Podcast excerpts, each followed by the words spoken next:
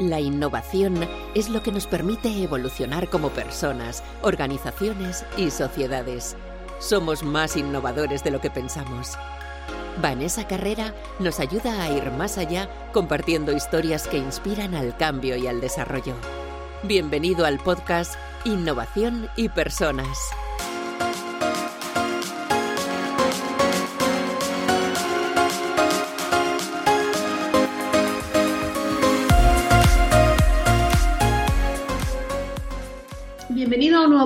De innovación y personas. Eh, estamos en un momento de cambios, de cambios muy importantes a muchos niveles, a nivel cultural, social y también las empresas están viviendo muchos cambios. Las empresas tienen que adaptarse en este momento a muchos desafíos y a un entorno que cada vez es más complejo, más desafiante, más volátil. Y bueno, yo creo que es un momento en el que seguramente habrás oído hablar muchísimo de esto que, que se habla en los últimos meses de la transformación, de la transformación digital de las empresas. Pero, ¿qué es exactamente la transformación digital? ¿Cómo se lleva a cabo en las empresas? ¿Por qué y para qué se hace? ¿De qué estamos hablando cuando hablamos de transformación digital? Bueno, de estas cosas vamos a explorar hoy con Inmaculada César, y es un auténtico placer tenerte aquí, tenerla aquí, porque además Inmaculada tiene muchísima experiencia en transformación empresarial. Inmaculada ha trabajado durante 15 años en IBM liderando equipos y los últimos 10 años ha estado trabajando, está trabajando en el sector de bancas seguros, también liderando equipos eh, eh, con responsabilidad en transformación de la empresa y en el comité directivo de las empresas.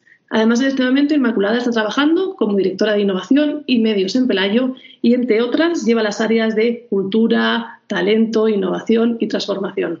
Inmaculada, bienvenida y muchísimas gracias por aceptar la invitación.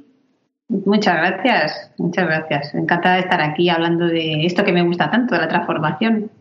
Además que tienes eso, muchísima experiencia, yo creo que es un lujazo que te tengamos aquí, porque además yo cuando comencé con el, con el podcast, uno de los propósitos tenía que ver con, con, llevar aquellos ejemplos de, ejemplos de personas que están haciendo innovación y transformación real en las, en las empresas e inspirar desde ahí, que no fuera teoría, sino que fueran cosas como de primera mano. Así que para nosotros es una suerte tenerte aquí. Así que si te parece, empezamos a hablar de transformación. Muy bien, claro que sí. Pues cuéntanos, cuéntanos cómo, cómo, cómo, estáis llevando la transformación digital en estos momentos y cuéntanos cómo, cómo es el proceso, cómo se inicia, por qué, para qué se inicia, cómo es este proceso de transformación. Bueno, la, transformación, eh, yo siempre digo que la transformación digital eh, es una transformación, empieza por una transformación personal. ¿no? Eh, la transformación digital esa transformación personal nos lleva a no tener miedo, ¿no? Tener miedo al cambio, no tener miedo a atrevernos, no tener miedo a probar, no tener miedo a muchas cosas, ¿no?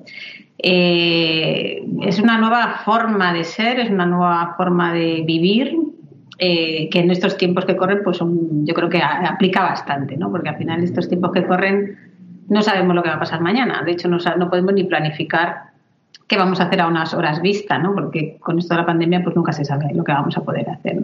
Entonces se trata de vencer todos estos miedos y tratar de hacer lo mejor, ¿no? Lo mejor que esté en nuestra mano, ¿no? Ya no se trata solamente de competir, se trata de hacer lo que esté mejor, eh, lo que esté mejor, lo, mejor posible dentro de lo que está dentro de nuestro alcance. Transformación digital para las empresas tradicionales es aprender a competir en un mundo digital.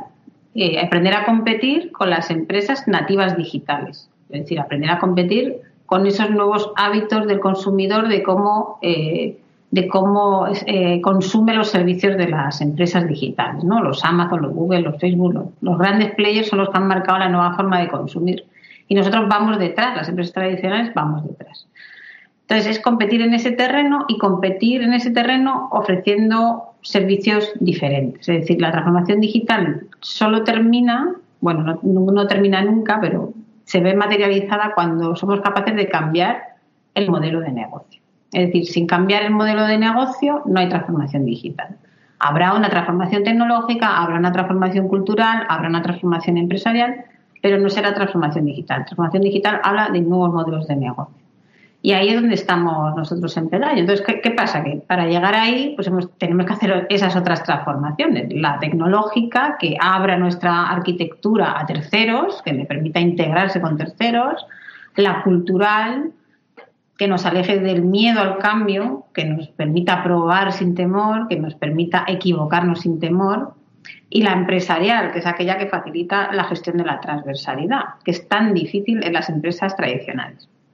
Las empresas tradicionales nos organizamos por departamentos, que muchas veces son reinos de taifas, ¿no? Cada uno tiene su silo y lo que pasa ahí es casi una cultura, ¿no? Bueno, y, no casi, es una cultura diferente, ¿no? Un área comercial, de un área de prestaciones, de un área de financiero, de un área de marketing, son culturas diferentes. Romper eso y que todos esos silos hablen entre sí y gestionar esa transversalidad es el verdadero reto de las, de las compañías tradicionales como la nuestra, que llevan en el mercado casi 100 años de, de vida en un sector muy tradicional, en un sector muy regulado y en un sector, pues más bien tirando a un sector conservador. ¿no? Entonces, romper esos silos y que la gente aprenda a trabajar todos juntos, eh, aplicando algo tan relevante como la inteligencia colectiva, pues es una de las herramientas o uno de los ingredientes fundamentales en la transformación digital, cultural y empresarial.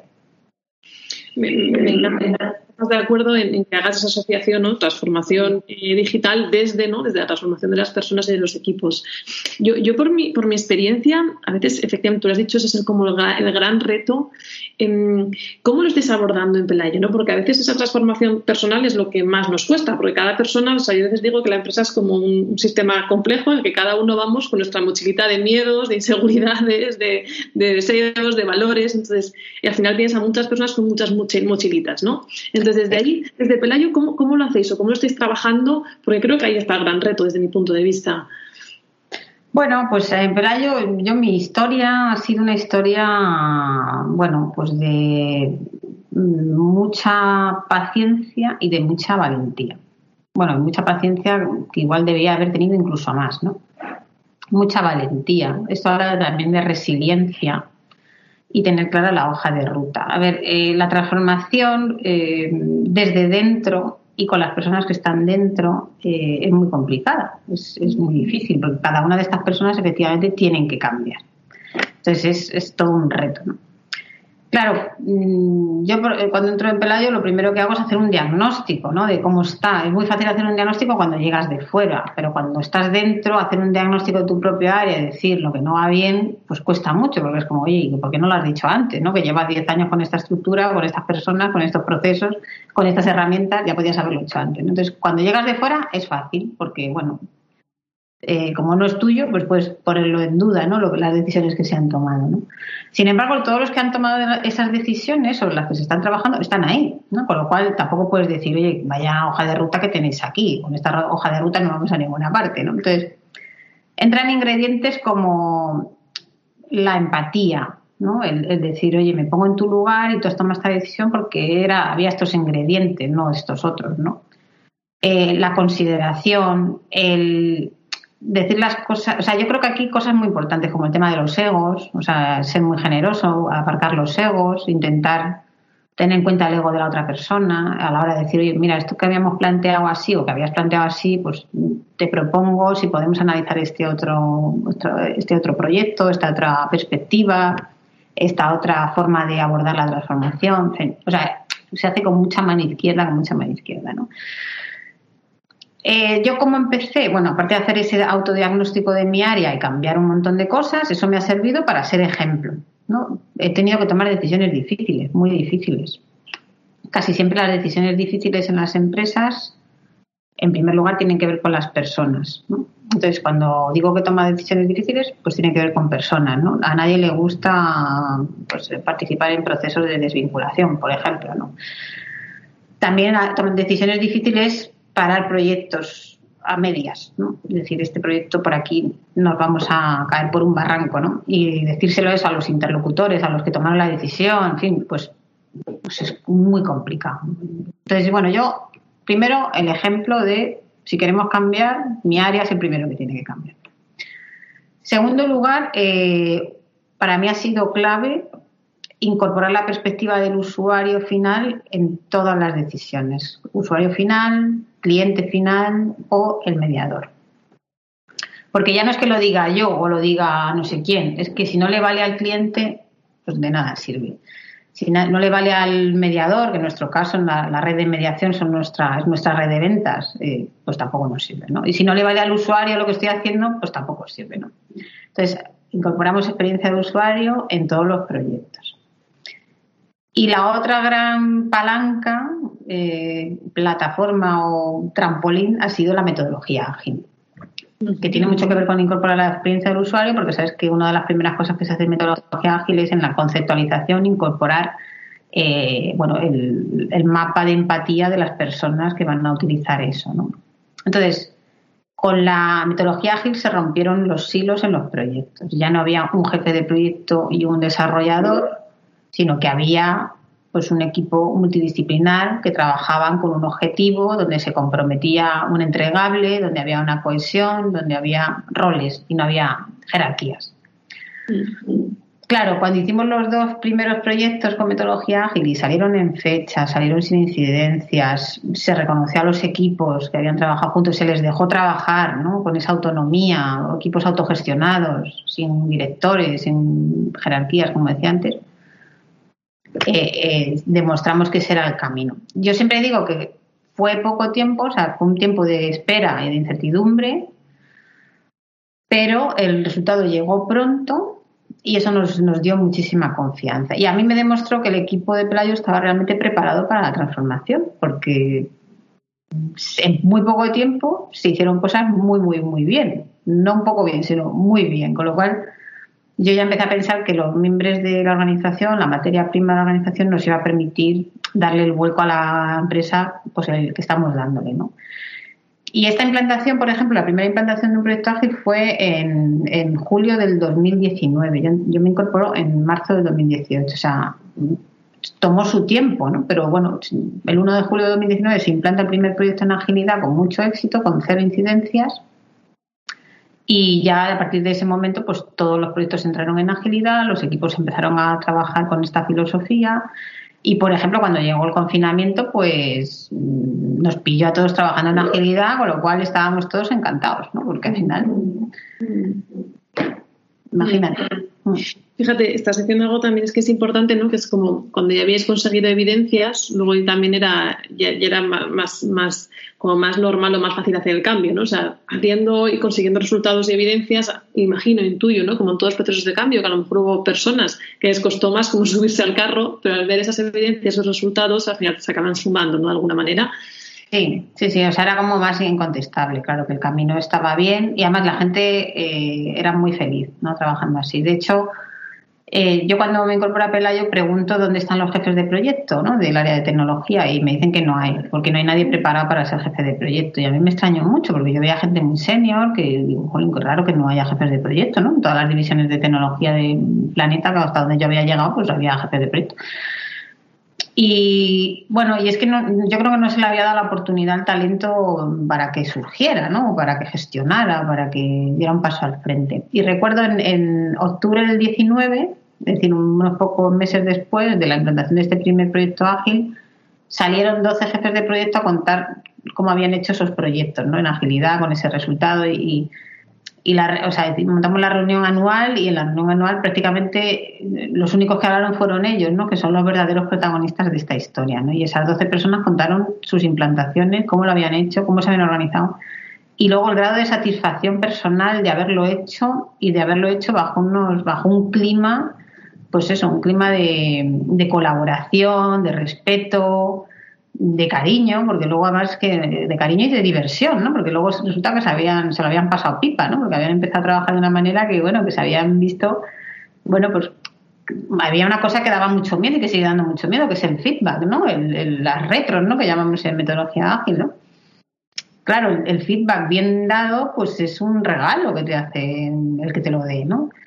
Pero claro, estamos tan poco acostumbrados a decirnos la verdad porque siempre se ha trabajado entre tinieblas, ¿no? Que parece esto la Edad Media, pues, pues claro, y, qué pena, ¿no? Porque el feedback es lo que te ayuda a decir, oye, que no va bien por buen camino, ¿no? Y a todos nos escuece, claro que sí, a mí también me escuece el feedback, pero, pero lo que yo he aprendido del feedback, pues es lo que me permite estar donde estoy hoy y ya no es a nivel jerárquico, ¿no? A nivel de la posición que tenga hoy, sino de ser feliz en mi trabajo, ¿no? Porque ser feliz en mi trabajo es mostrarte sin miedo con la autenticidad que tienes, ¿no? Y siendo auténtica yo soy feliz, porque ni quiero engañar a nadie, ni quiero perjudicar a nadie, lo, que, lo único que quiero es que estemos aquí lo mejor posible.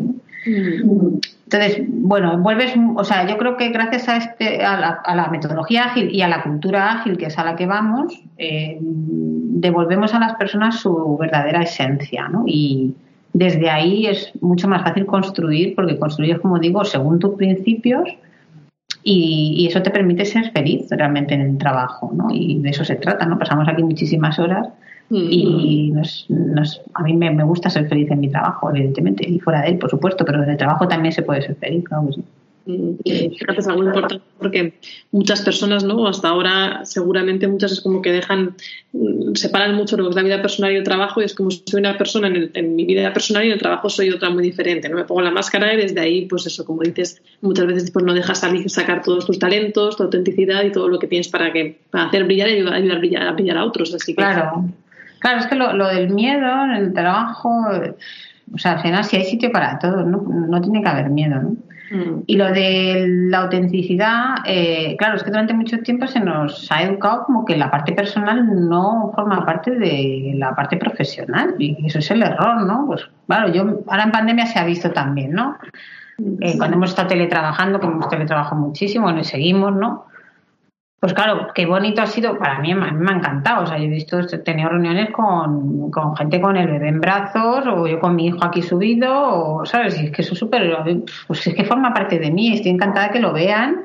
Y todavía pasa a día de hoy, o sea, hace poco me pasó, ¿no? Que, que estaba mi hijo, llegaba a casa del cole, yo estaba en una reunión y vino a verme, saludó, hola, no sé qué, con sus, cinco añitos, está súper acostumbrada a ver a su mamá trabajando y tal. Y ya está, y me pidió no sé qué, y no sé qué, que, es, es, que es, o sea, imagínate cómo hemos cambiado, ¿no? O sea, antes era como una, ¿sabes? Recuerdo, no sé, te, te acordarás tú, ¿no? Del, del hombre aquel, del, del corresponsal aquel, o yo no sé qué era, ¿no? Que salió con los niños súper pequeños y el hombre hacía así para apartarlos allí, que no salieran. Claro, pues, pues justo es que no, es que no hay que apartar a los niños, lo que hay que hacer es cogerles aquí y seguir hablando y decir, bueno, cariño, ahora estoy contigo y no sé qué, y forma parte de nosotros, ¿sabes? me parece súper bonito el, darle ese otro tratamiento a, nuestra esfera personal, que es que no la tenemos que llevar a todas partes. Sí, que al final somos una persona en, diferentes ámbitos, bien sea el ámbito profesional, el personal, pero somos una persona o inmaculada. Exactamente, exactamente. Fíjate, para mí aquí además de la pandemia, que efectivamente estoy de acuerdo contigo, que, ha habido como ese humanizarnos más, ¿no? Pues tener que trabajar desde casa y demás.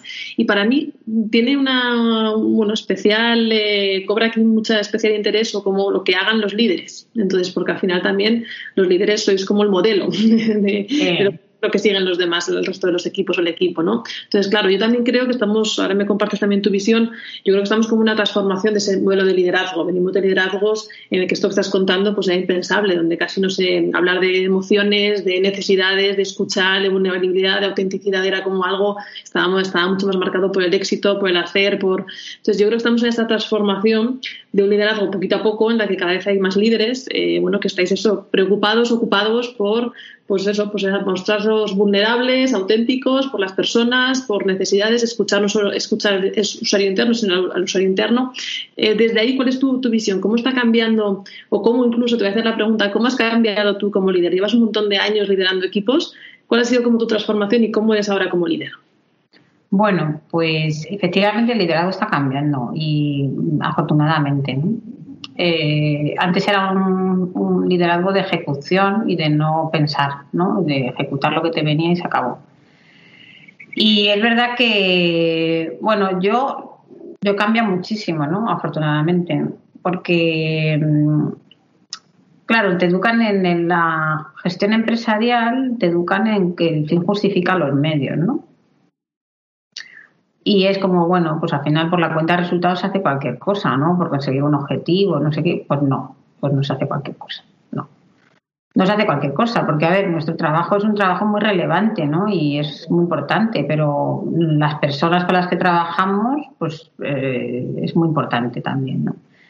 De hecho, ahora, por ejemplo, en la gestión de la pandemia, claro, a mí me tocó, como directora de medios, pues proporcionar todos los medios a la compañía y todo, toda la parte de prevención de riesgos, todo eso también lo gestiono yo desde el área de capital humano y, en fin, o sea, Digo, lo gestiono yo o está bajo mi responsabilidad, porque lógicamente lo gestiona la gente que lo sabe gestionar, que son los que han hecho posible que, que la gestión de la pandemia se haya hecho también como se ha hecho, ¿no? Y es verdad que en la gestión de la pandemia, por ejemplo, ahí se veía también el tema de, del nuevo estilo de liderazgo, por lo menos el que a mí me gusta, ¿no? que es el de poner a las personas en el centro de todo. ¿no? Entonces, yo eh, ahí, por ejemplo, priorizamos la salud de las personas frente a cualquier otra cosa. Y, yo estoy súper orgullosa, ¿no? Y además eso se hace también con, con empatía, ¿no? nosotros, como éramos servicio esencial, pues no, estaba, no teníamos por qué cerrar los edificios, por ejemplo. Sin embargo, yo hasta que no cerramos todos los edificios no paré, porque yo sentía que cada persona que tenía que seguir desplazándose hasta el edificio, pues era una responsabilidad mía, ¿no? Porque decía, bueno, si esa persona contrae el virus y tal, y además había una desinformación total, porque nadie sabíamos el alcance de todo esto, no teníamos ni idea. Entonces, claro, yo, yo sufría cuando veía que todavía teníamos algún centro abierto y que la gente tenía que seguir yendo a trabajar y demás, ¿no? Entonces, ahí se ve un poco cómo es el cambio ese de prioridades, que ya el fin no justifica los medios, ¿no? Otra cosa que he aprendido con los años es que las decisiones eh, o me las creo o yo no las ejecuto, ¿sabes? Porque también me ha tocado a veces decir, no, pero es que hay que echar a no sé quién, o hay que no, pues, no, pues si no me lo creo no lo voy a hacer, ya está, y que lo eche otro o que no se le eche, ¿no? Pero eh, en eso ha cambiado mucho, ¿no? Es verdad que yo casi muchos de los movimientos que he tenido de empresas han sido por una cuestión de principios, ¿no?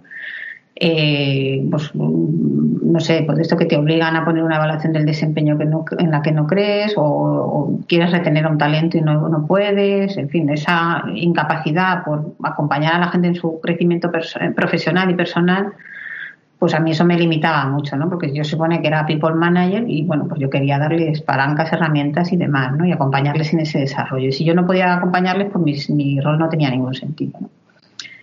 Y claro que, y claro que, hay muchas cosas que desterraría o que me gustaría arreglar de, lo, de, mi función como, como, líder o como manager, ¿no?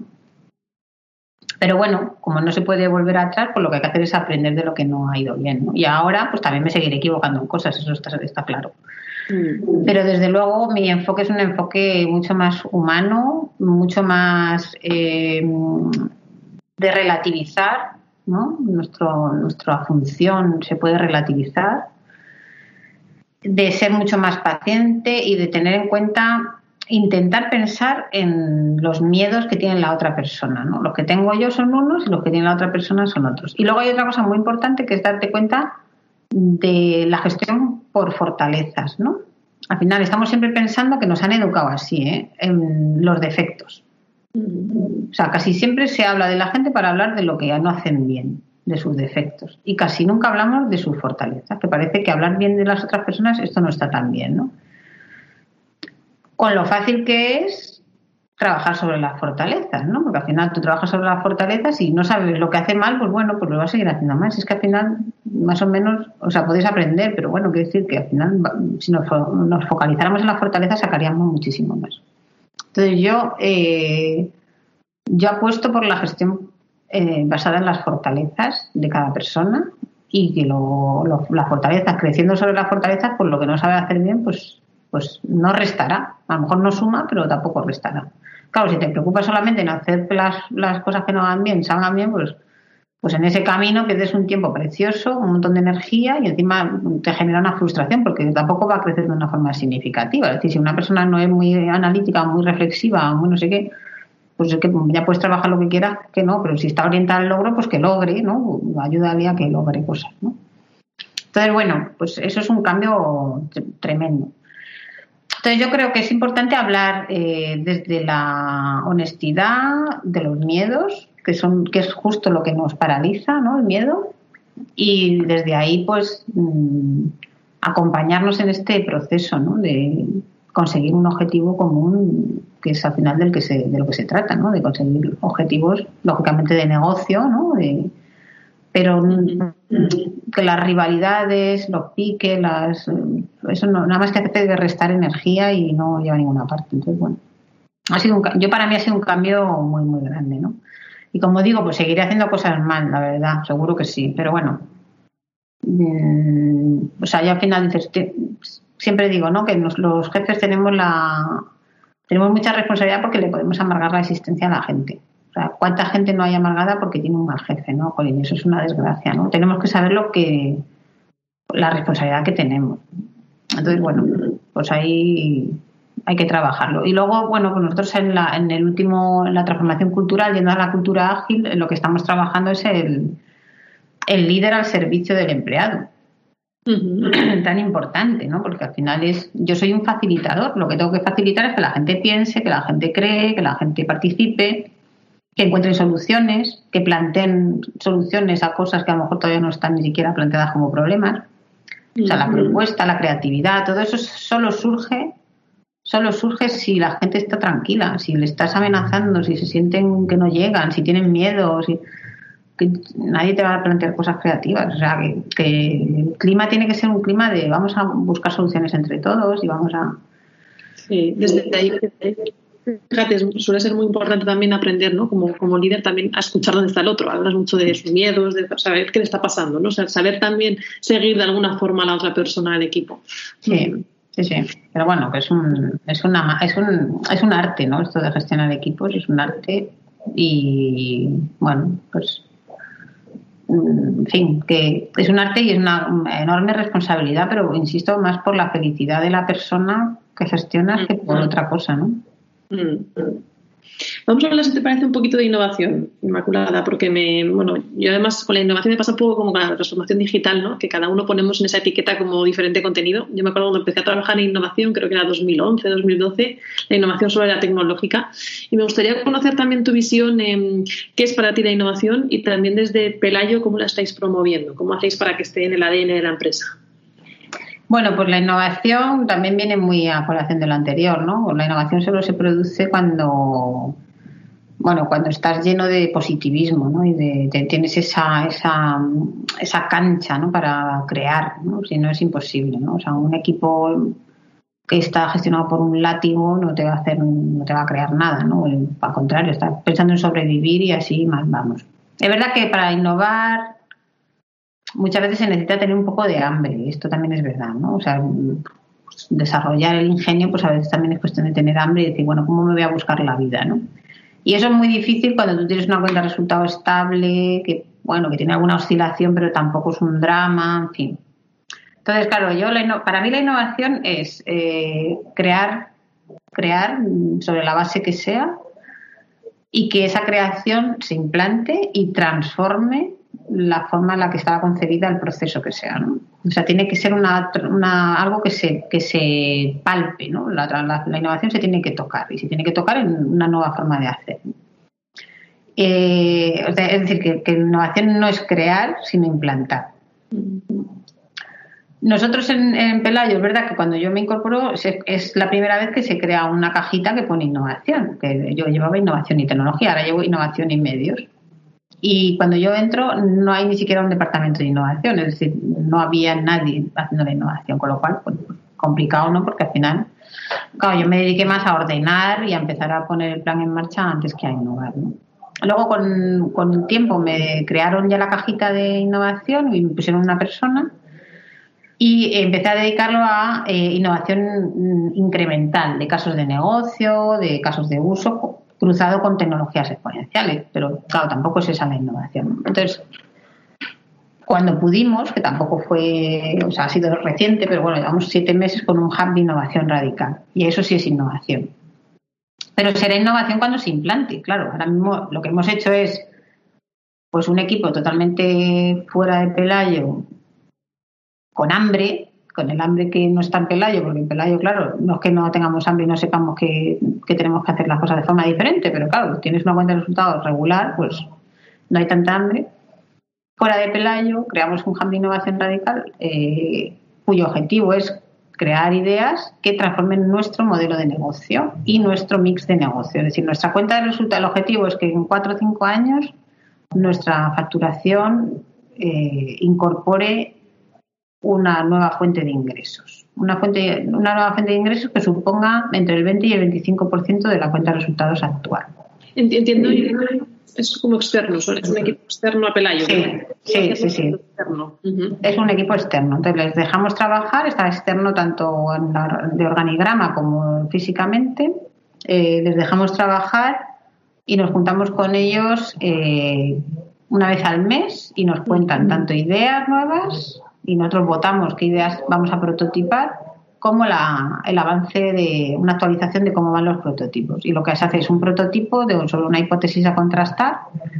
Si sale bien, pues se sigue adelante con el proyecto y si no sale bien, pues se descarta y se sigue creando. Entonces, son prototipos más o menos baratos, es decir, que te llevan a lo mejor un mes el prototipo con no demasiados recursos invertidos y si sale mal, pues bueno, pues lo tiras y vuelves a empezar, ¿no? Y entonces es, el, lema nuestro es el de equivócate pronto, ¿no? O sea, es equivócate rápido, una vez que no tengas demasiadas inversiones, lo descartas y empiezas, empiezas de cero con otras ideas. Entonces, ya hemos visto 30 ideas desde octubre hasta ahora y, y estamos prototipando 6.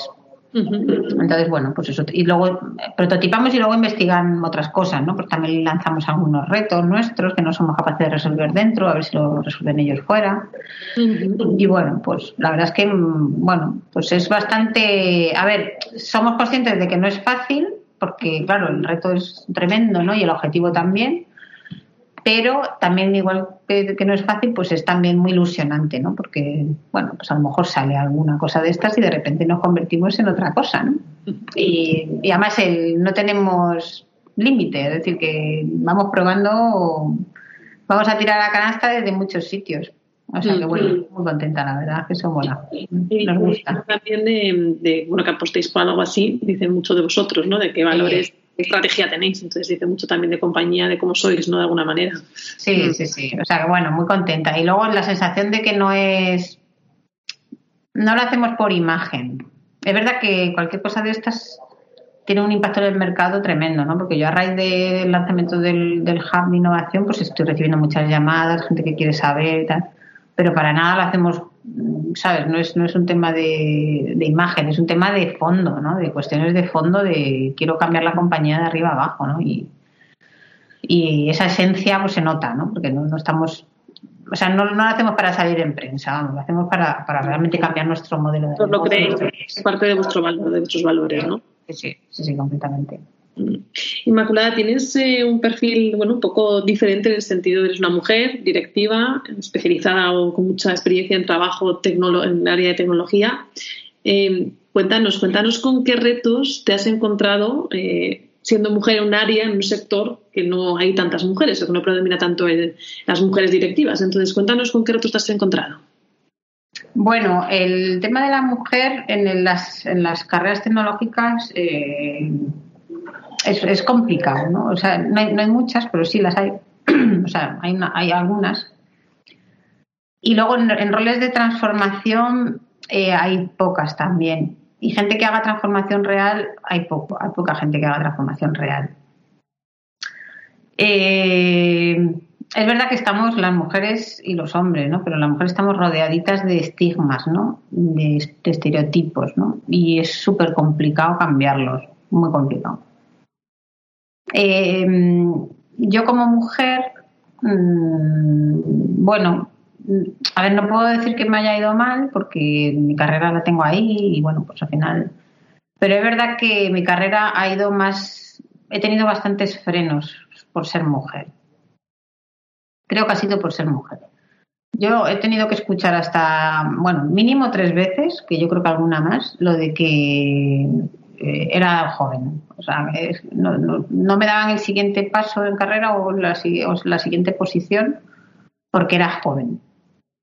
Y yo veía que yo dominaba y, conocía la materia y me merecía el puesto y no me lo daban por ser demasiado joven. Y la verdad es que, bueno, pues estoy sorprendida porque todavía esto está pasando en muchos sitios, ¿no? Lo de la juventud de la mujer, que parece que y es eso, yo la primera vez que me dijeron que era joven yo tenía 29 años y, y llevaba 8 años trabajando, que tampoco, hombre, pues, hombre, 8 años de experiencia pues ya te da acceso a otra cosa, ¿no?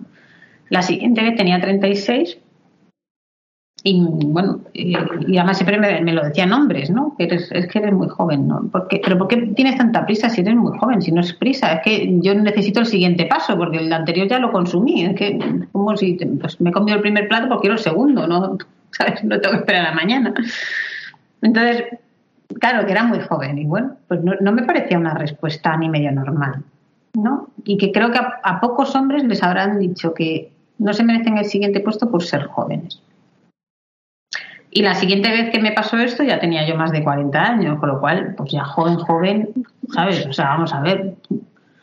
Entonces dices, mm, no sé, ¿por qué me dicen que soy joven? O sea, luego además yo parezco más joven de lo que soy. Eh, encima, con lo cual, pues peor. y siempre ha sido así, ¿no? Luego, en el mundo masculino, que yo siempre me he movido en el mundo masculino, pues no sé por qué, cuando ven una mujer con determinación y con las ideas claras y demás, y hablando claro, porque yo además hablo claro, mm, pues asustamos un montón. Entonces, eh, bueno, pues yo siempre he notado eso, que al final una mujer que se posiciona con determinación y con valentía, pues es, una, es un enemigo a batir por los hombres. Y me entristece mucho eso, la verdad, porque no sé por qué pasa, ¿sabes? Sinceramente no sé por qué pasa, porque si no hubiera sitio para todos, pues digo, bueno, pero es que hay sitio para todos, ¿no? Y entonces, eh, yo no lo sé, o sea, yo creo que sigue habiendo mucho que hacer ahí, ¿no? Mucho, mucho que hacer. Luego el tema de las mujeres entre nosotras, que si nos llevamos mal, que si no sé qué, pues me da mucha tristeza y yo intento practicar la solidaridad, pero es verdad que nosotras tenemos un sentido del tiempo, porque tenemos, siempre tenemos que dedicarle tiempo a alguien más, o es a nuestros hijos, o es a nuestros padres, o es siempre es, o sea, yo no veo a las mujeres que se dediquen a temas de placer por las tardes, siempre es el marrón, el, niño, el médico, el colegio, los padres que no sé qué, eh, nos empleamos a fondo ahí, ¿no? Entonces, ¿qué pasa? Que nosotras somos muy eficientes trabajando eh, y muy eficaces porque necesitamos sacar eh, tiempo para otras personas, ¿no? Y esto nos resta oportunidades, porque al final yo, mira, me he ido a comer con todos mis compañeros, por ejemplo, en mi comité de dirección, yo me he ido a comer con mis, con mis compañeros varones varias veces, varias veces, y a tomar café. Con mis compañeras de los tres años que llevo, me tomo un café con cada una. Y no será porque no me caen bien, y las adoro, y me parecen dos mujeres impresionantes, pero no nos buscamos, porque es que siempre estamos muy liadas. Tú lo verás también en la participación en foros, en no sé qué, o sea, esto que estoy haciendo yo contigo. Esto las mujeres es que no tenemos tiempo. No tenemos tiempo. En los foros, siempre todo corbatas, hombres, yo a veces voy porque digo, bueno, para, que haya una mujer, porque es que encima en temas tecnológicos, ¿sabes? Yo por lo, bueno, y, porque luego yo tengo un equipo de hombres y, luego mis compañeros de comité de dirección son hombres eh, que no son los típicos, yo no veo machismo, no lo veo, no lo veo. Yo en mi equipo también tengo gente, pues, pues eh, verdaderos feministas, ¿no? Yo, por ejemplo, el tío que depende de mí, eh, que es una persona de mi equipo, vamos, vamos, que depende de mí, que dependo yo de él, más bien, ¿no? O sea, porque como no esté a tope, pues, pues las cosas no salen, ¿no? Y es una persona fundamental en esta compañía. Bueno, pues, pues claro, él le llama mucho para paneles de CIOs y tal, siempre hombres, siempre hombres. Y yo, yo le dije, mira, si son van a ser todo hombre, voy yo, te, tengo que tapar a ti para salir yo, pero por el bien del resto de las mujeres, porque ya me gusta a mí que salga él, claro, pero y él está totalmente de acuerdo conmigo, ¿no? Entonces, claro, ahí tenemos que ver cómo, cómo también las publicaciones cuidan eso, ¿no? O sea, en expansión ha sido un clamor en los últimos, o sea, sale los mejores, los mejores abogados, 40 hombres y ninguna mujer, hombre. No sé, las, carreras tecnológicas todavía, pero que y en, y en tecnología igual, pues siempre salen paneles de hombres y ya está, y mujer por ningún lado. Pero es que ellos sacan el tiempo para esto, yo no lo saco, no sé. Entonces, sí. Bueno, en fin, yo ahí todavía creo que nos queda muchísimo por hacer, ¿no? Y nos tenemos que ayudar, nos tenemos que apoyar. El tema de la sororidad es fundamental. Eh, el tema de conocer las limitaciones que tenemos las mujeres, pues eso, que no aplicamos a un puesto a no ser que, sea, que pensemos que 100% cumplimos con cada uno de los requisitos. El síndrome del impostor que se da tanto en las mujeres, ¿no? que siempre pensamos que no sabemos y que entonces, claro, que el hombre sabe más el tema de la conciliación, el tema, o sea, todas estas cosas las tenemos que vencer, ¿no? O sea, yo, por ejemplo, en Pelayo, desde que empezó la pandemia, no hay reducciones de jornada. No. Claro, porque en el momento que hemos hecho compatible la vida personal con la profesional, las mujeres no necesitan reducción de jornada. Porque porque tengas que ir a buscar a la niña al cole, que son 15 minutos, no están dejando de cobrar tres horas al día de su sueldo. O sea, que... Entonces, bueno, quedan muchas cosas por hacer habría, yo recuerdo hace un par de años que estaba en un, en un foro, además en un debate de diversidad, hablando y era la única mujer. Había cuatro hombres más o cinco y era la única mujer. Y efectivamente, yo creo, pero fíjate, tú has dado un punto muy importante. Eh, yo creo que hay trabajo por hacer la empresa, ¿no? Eh, la conciliación, pero hay un punto importante que es la propia mujer, que es como vivimos, bueno, pues históricamente estamos como muy acostumbradas a este dar a los demás, cuidar a los demás, tenemos mucha tradición y mucho hábito de eso, ¿no? Entonces también sería un paso ahí como nosotras mismas devolvernos eso y también una transformación nosotras mismas de también ese autocuidado y autocuidado incluye también, oye, tiempo para ir a ese foro, para esta conversación, para tal cosa, ¿no? Entonces yo creo que habéis dado una, un punto importante que es también asumir responsabilidad de cada una de nosotras para ver qué, qué transformación interna personal tenemos que hacer para ir cambiando también esta situación. Claro. Y yo a los hombres sí, el llamamiento que les hago es que le dejen espacio a, sus, a las mujeres de sus equipos. Eso sí me parece muy importante, ¿no? Que, que echen un paso al lado, y las dejen que salgan, que aparezcan, que representen, que se sientan apoyadas. Porque nosotras pues, de forma natural tendemos a quitarnos. Entonces, bueno, a los hombres sí que les pido que nos dejen esa cancha, que nos dejen salir. Eh, porque, bueno, yo la verdad es que yo al final me reivindico constantemente, pero hay muchas mujeres que no lo hacen, ¿no? Entonces hay que dejarles que salgan. ¿Cuántos sois en el consejo directivo de Pelayo? ¿Cuántas personas sois? Somos seis Sí, sí, el presidente. Somos tres y tres y el presidente. O sea, más o menos hay paridad. Sí. Y en el consejo también hay paridad. Mm.